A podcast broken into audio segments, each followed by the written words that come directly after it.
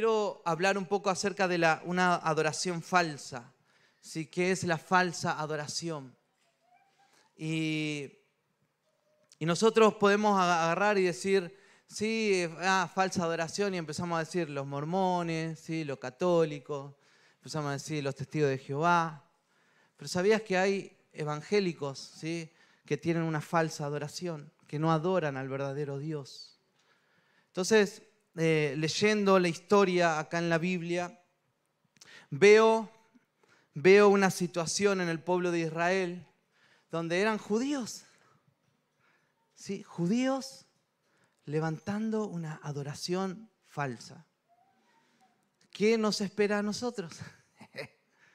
El pueblo de Dios y gente que estuvo ahí cara a cara con la zarza, que estuvo ahí codo a codo con un mar abierto, ¿no?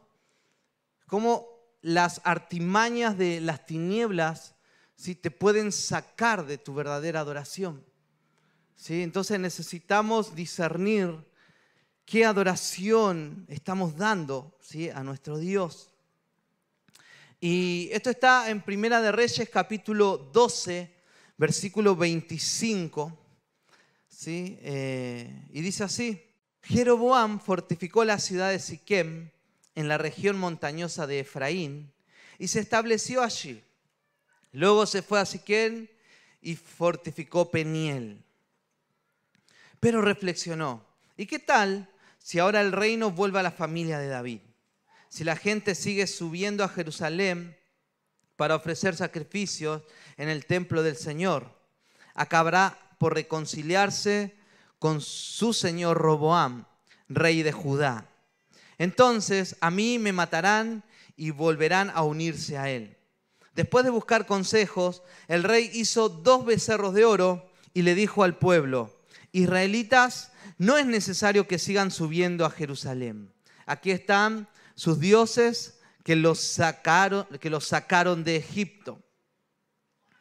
Así que colocó uno de los becerros en Betel y otro en Dan. Y esto incitó al pueblo a pecar. Muchos incluso iban hasta Dan para adorar al becerro que estaba allí. Jeroboam construyó santuarios paganos en los cerros y puso como sacerdotes a toda clase de gente, hasta a quienes no eran levitas. Decretó celebrar una fiesta el día 15 del mes octavo, semejante a la que celebraban en Judá. En el altar de Betel ofreció sacrificios a los becerros que había hecho y estableció también sacerdotes para los santuarios paganos que había construido. Así pues, el día 15 del mes octavo, Jeroboam subió al altar que había construido en Betel y quemó incienso. Esto fue el día que arbitrariamente decretó como día de fiestas para los israelitas. Hay una historia interesante acá. Hubieron 120 años de, de reinado. ¿sí? 40 años Saúl, 40 años David ¿sí? y 40 años Salomón.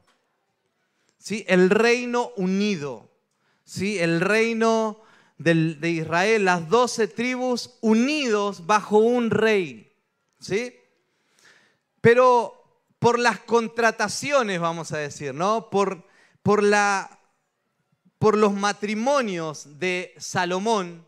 Ustedes sabían que Salomón tuvo muchos matrimonios, ¿sí? Por, por conveniencia, ¿sí? Y, empezar a ganar territorio y poderío en el reino. Por eso Salomón fue un, un rey muy próspero, ¿sí? que hubo mucha paz en su reinado, por eso él construyó el gran templo que nadie pudo construir hasta hoy en día, ¿sí? porque tenía muchas riquezas, pero una de sus riquezas era porque él tuvo muchos matrimonios por conveniencia. ¿Cuántos matrimonios por conveniencia hay acá? No, mentira.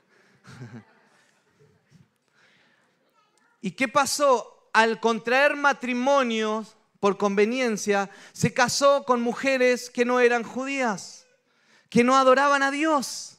mujeres paganas, vamos a decir, ¿sí? Y saben que esas mujeres, ¿sí? ¿Cuántos creen que las mujeres muchas veces establecen algo en la casa, no? Sus normas, sus reglas y, tantas cosas, ¿sí? Y es tan lindo porque las mujeres consagradas a Dios traen esa consagración a la casa. ¿Cuántas mujeres dicen amén a eso? Amén, mujeres, eso. Y dice que él se casó con mujeres paganas y esas mujeres trajeron sus dioses. ¿Sí? Y entonces imagínate un rey judío, un rey que adoraba a Dios, al único Dios, y empezó a, a transar su adoración, porque obviamente se había casado con, con las reinas, ¿sí? Y, y, en el pueblo de Israel, en Israel había adoración a Dios, pero había adoración a Baal, a Astarte, ¿sí? a, adoración a los dioses de Egipto, ¿sí? y así de, los, de, todos, de todos los reinos de donde venían las, las reinas, ¿no? traían su adoración. Está bien, me voy a casar con vos, pero voy a llevar mi adoración, decía, ¿no? Bueno, decía Salomón, ¿sí? Así como medio flojito. ¿Y, ¿Y qué pasó? Dios dijo algo. Cuando tú dejas de adorarme a mí, yo te voy a quitar el reino, ¿no?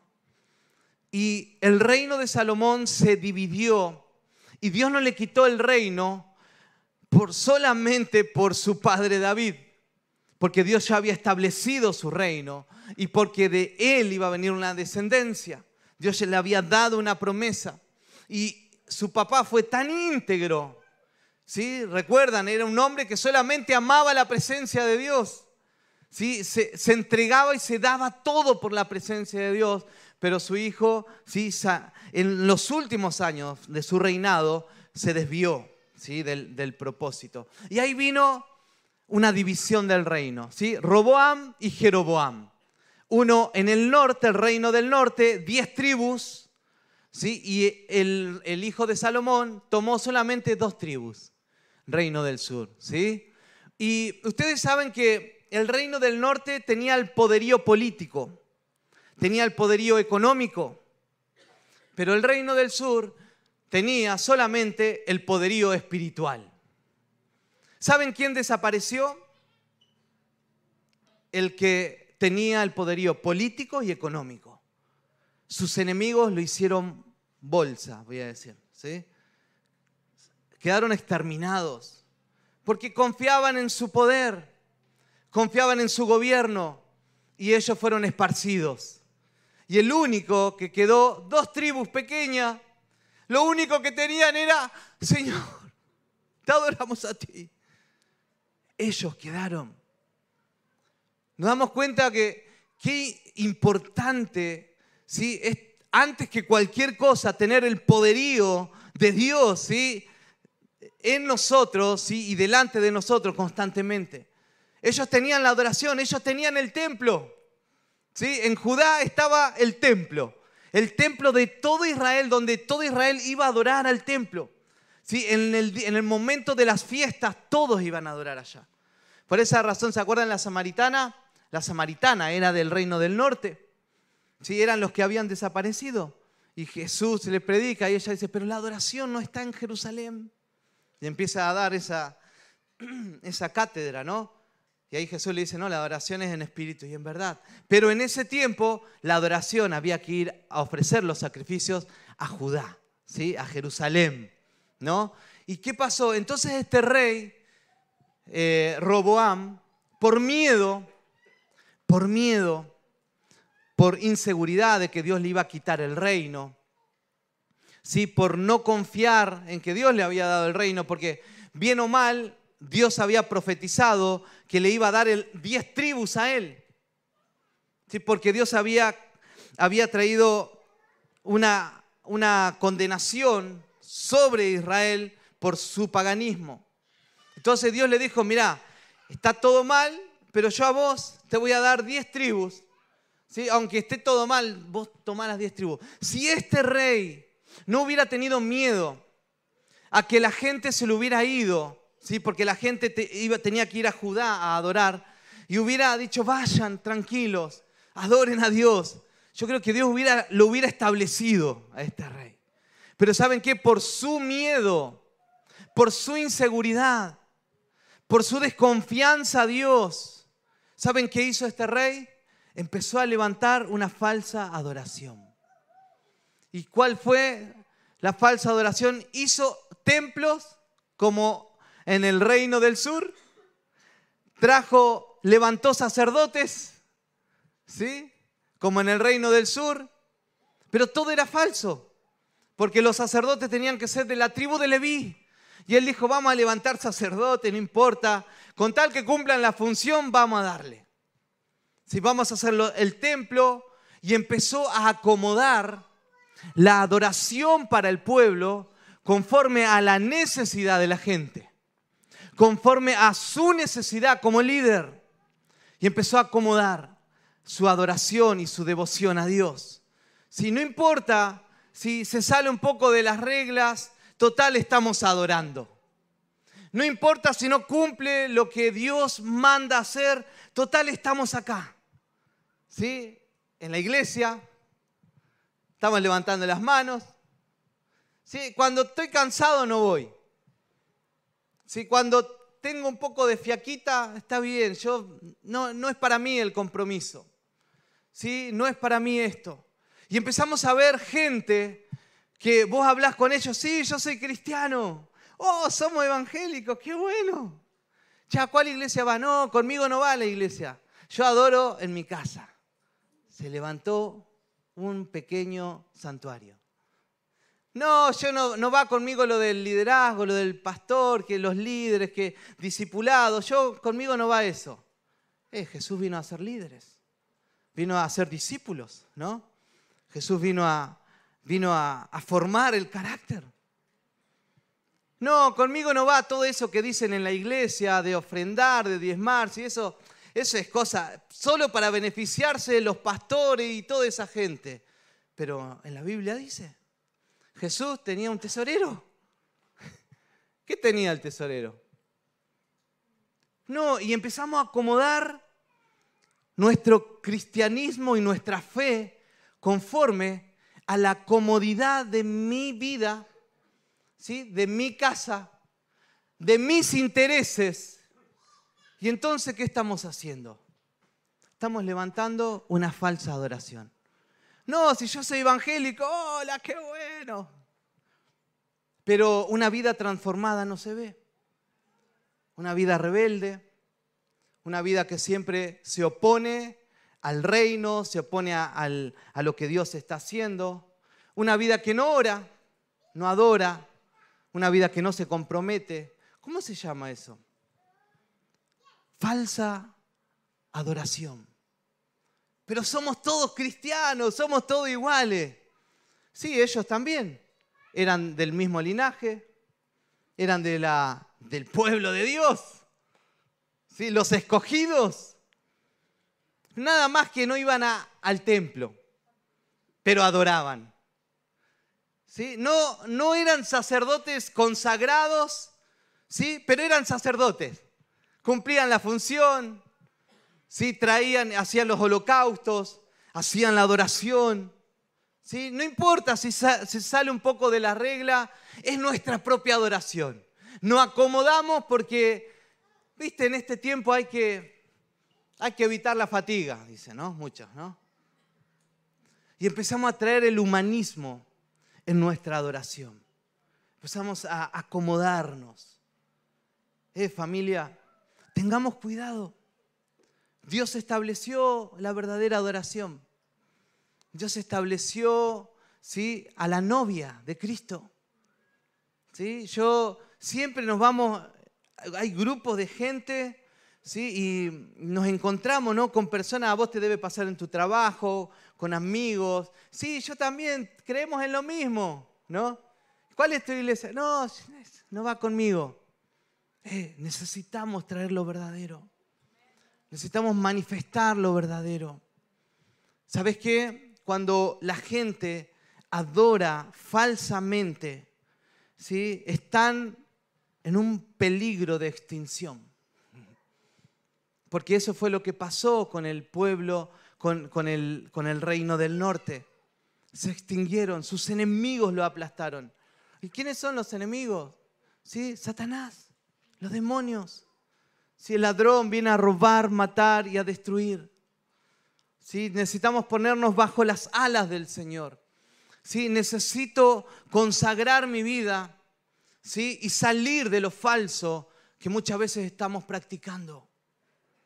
¿Cuántos están conmigo?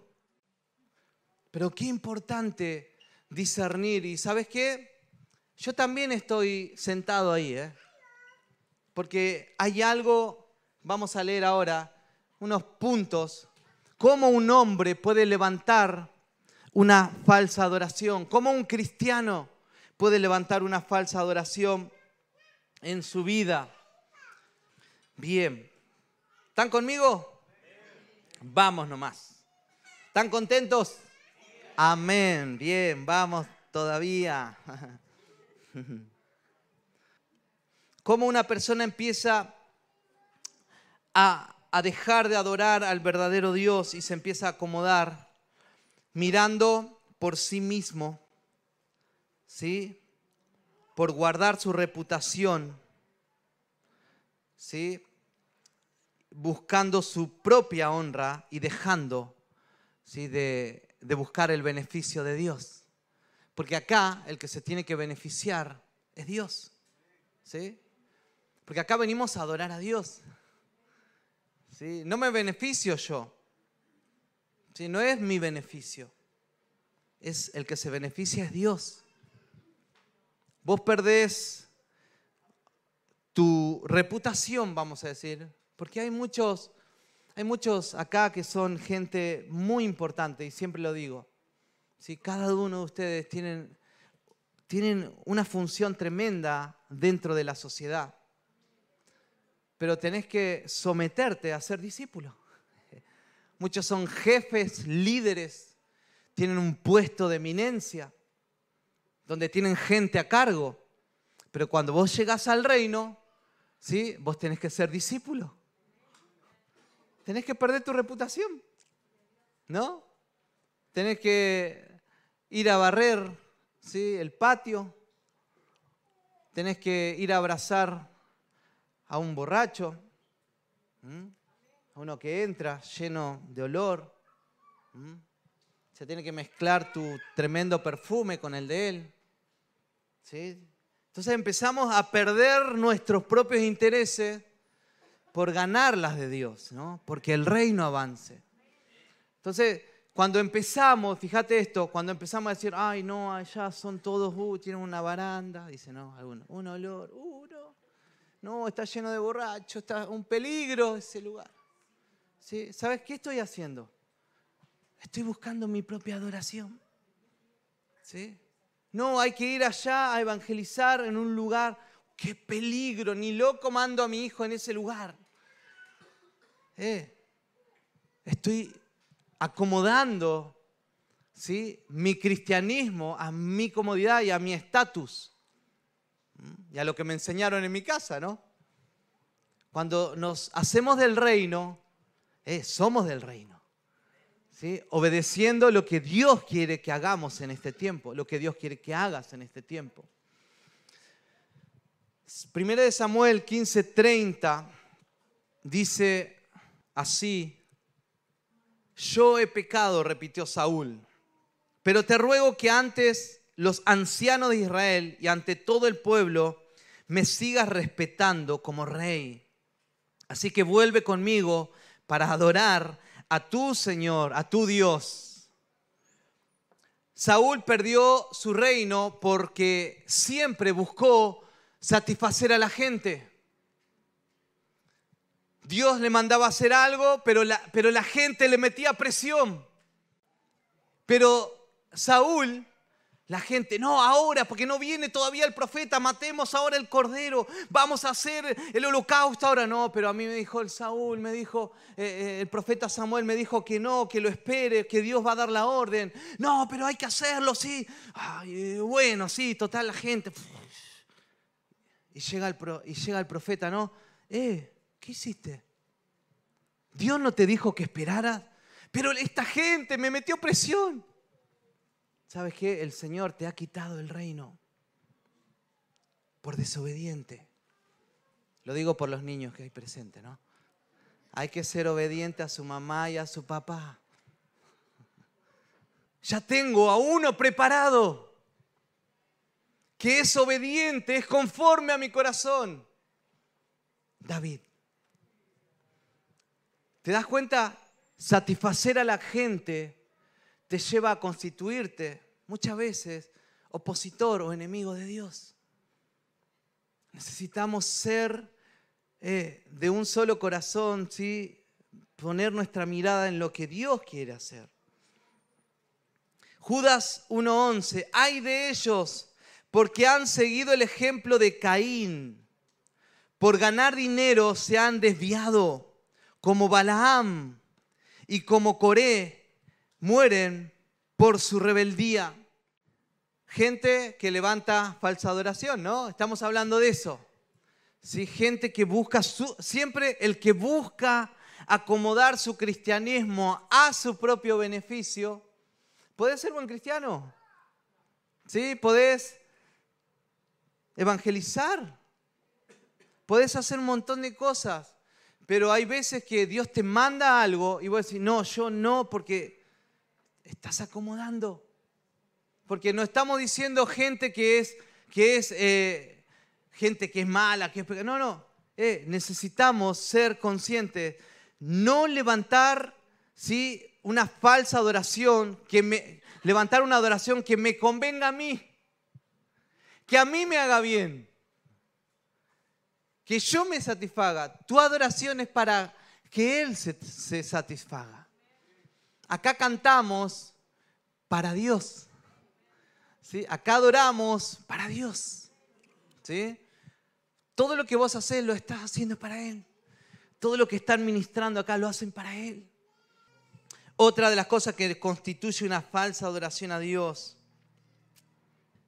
santidad y el temor a Dios. ¿sí? La falta de santidad y la falta de temor a Dios deja un lugar a la corrupción ¿sí? y un culto a mi ego, al yo, abriendo una gran compuerta para los apetitos de la carne. La falta de temor a Dios, la falta de santidad, lo que hacen es satisfacer mis propios apetitos de la carne. Cuando yo vivo una vida de mentira, ¿sí? Eso es falta de temor a Dios.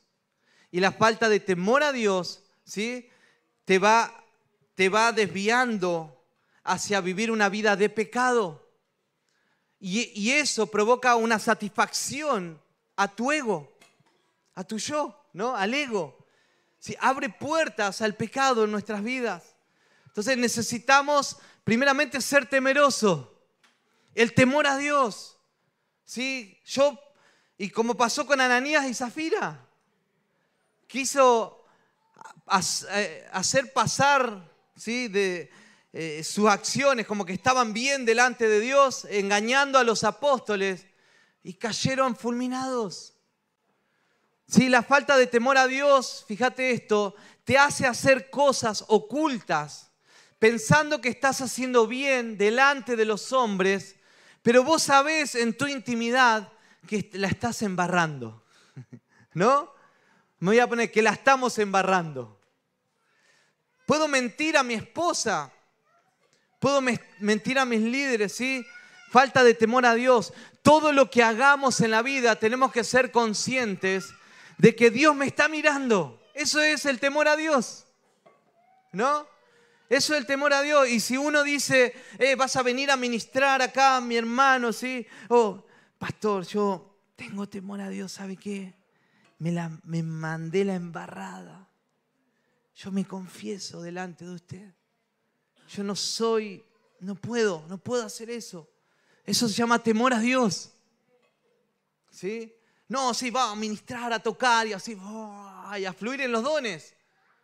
Pero sabiendo que estoy viviendo una vida de pecado, engañando a mis líderes y el qué bueno, cómo Dios te usó hoy. Claro, Dios te va a usar.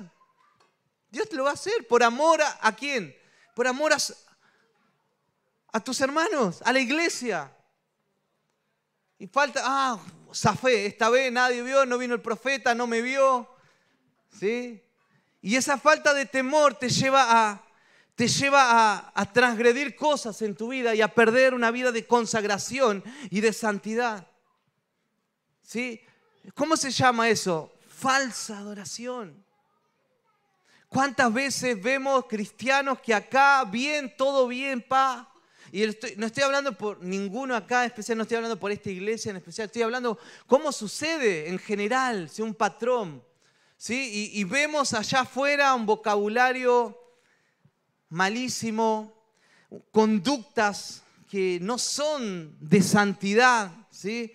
Vemos reacciones mundanas, ¿sí? Y vemos un montón de cosas, ¿sí? Uno dice, pero ¿cómo si yo lo veo acá que levanta las manos, que está todo bien? ¿Qué pasa?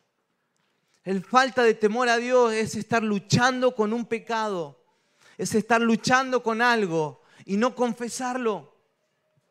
No pedir ayuda, no decir, eh, pastor, le soy sincero, estoy luchando con esto.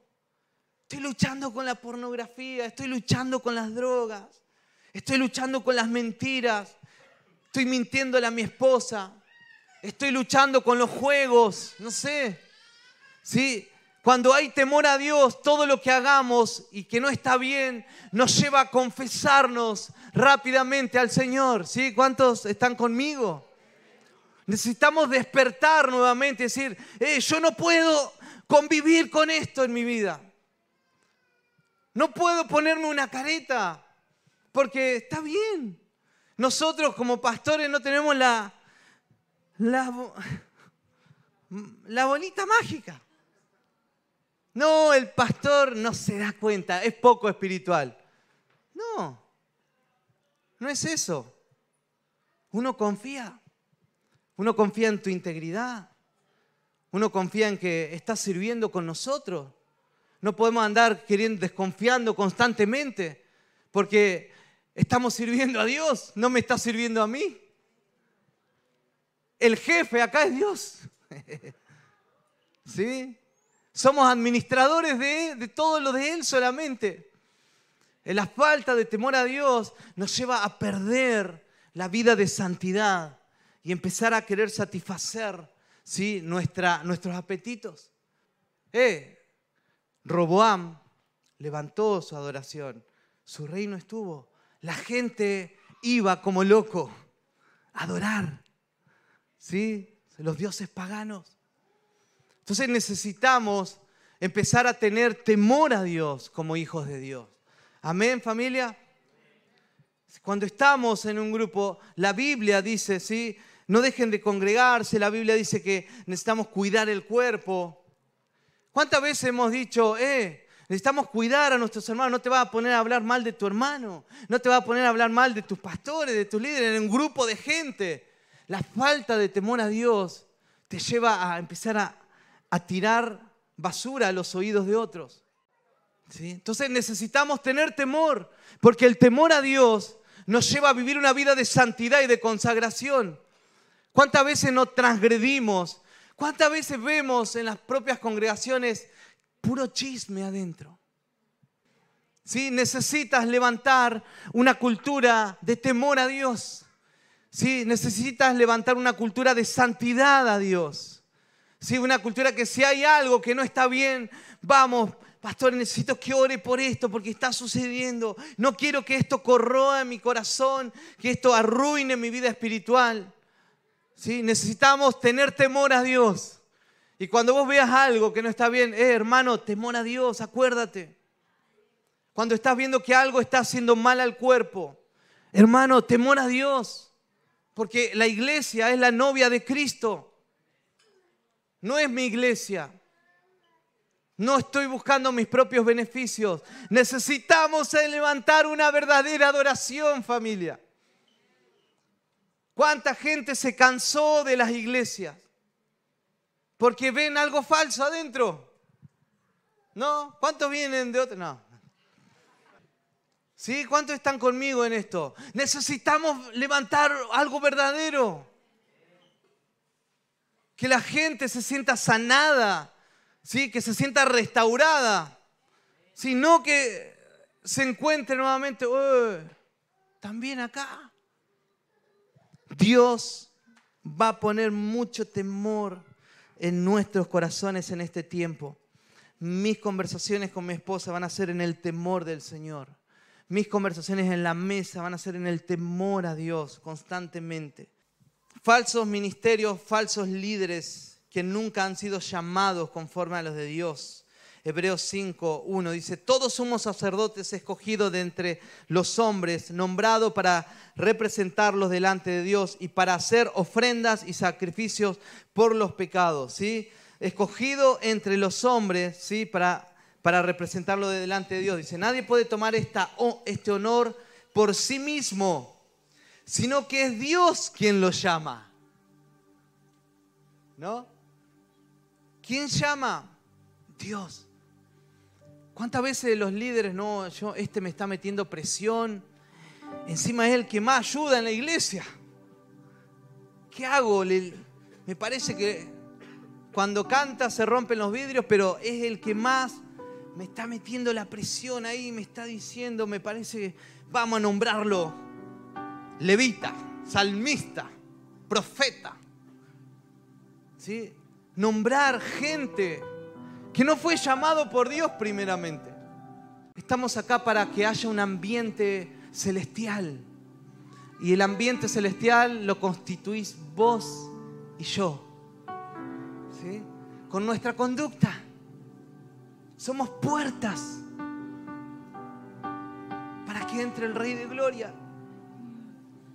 Las tinieblas toman, toman autoridad en los hogares, en las familias, Satanás no puede hacer nada en contra de tu casa, en contra de tu vida.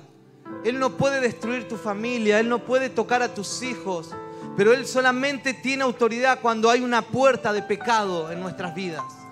El mundo espiritual no tiene la legalidad sobre nosotros, sino nosotros no le abrimos las puertas.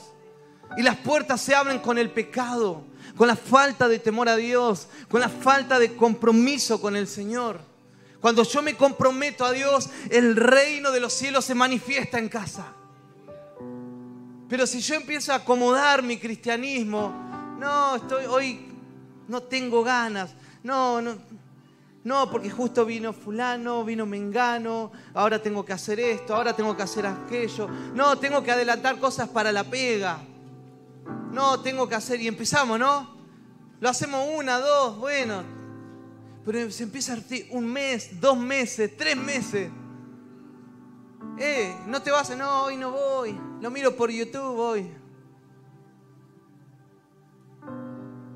Adoremos a Dios, familia. No, no acomodemos como Roboam la adoración, ¿sí? A su beneficio.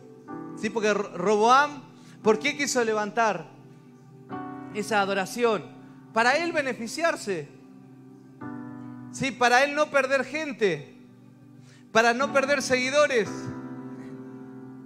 para no perder súbditos, sí, para no perder un reino.